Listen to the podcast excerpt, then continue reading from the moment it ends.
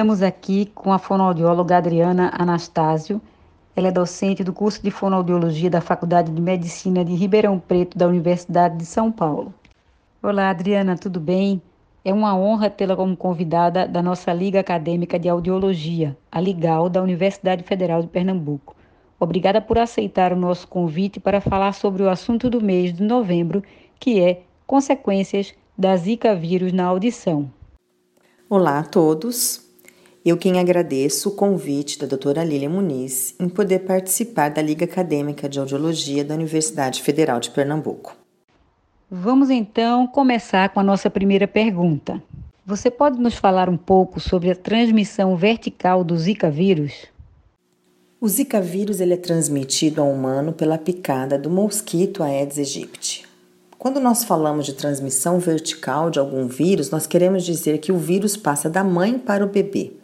Essa transmissão ela pode né, acontecer durante a gestação, no momento do parto ou pela amamentação. E no caso do Zika vírus, é conhecido que essa transmissão acontece durante a gestação ou no momento do parto. O vírus Zika ele é capaz de atravessar a placenta e chegar até o bebê. Essa transmissão vertical é capaz de alterar o curso da gestação ou trazer consequências para a gestante?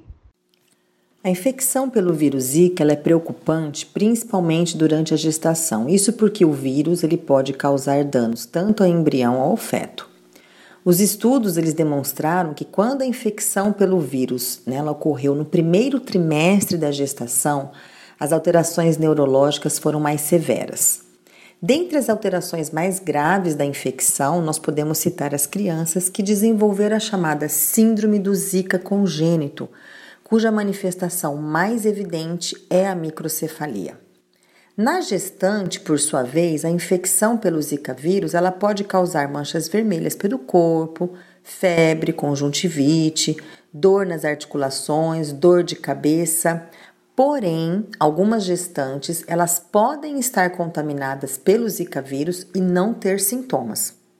Existem manifestações da infecção pela pelo Zika vírus que podem ser consideradas tardias, independente da idade?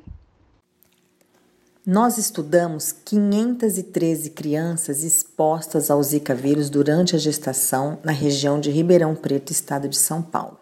Dessas, 3% apresentaram a síndrome do Zika congênito. Em 470 crianças, não foi evidenciada microcefalia ou outra alteração neurológica no momento do nascimento.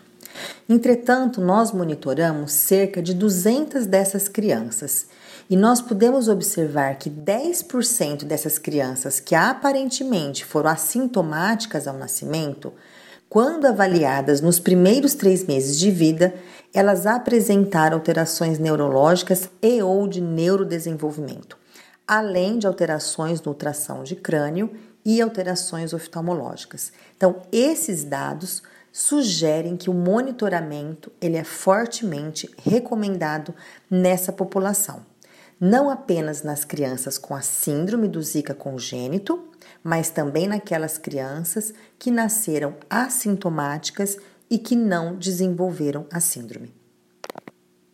Muito obrigada, Adriana. Não temos dúvida que as suas respostas contribuíram demais para o aprendizado e a prática de quem nos ouve.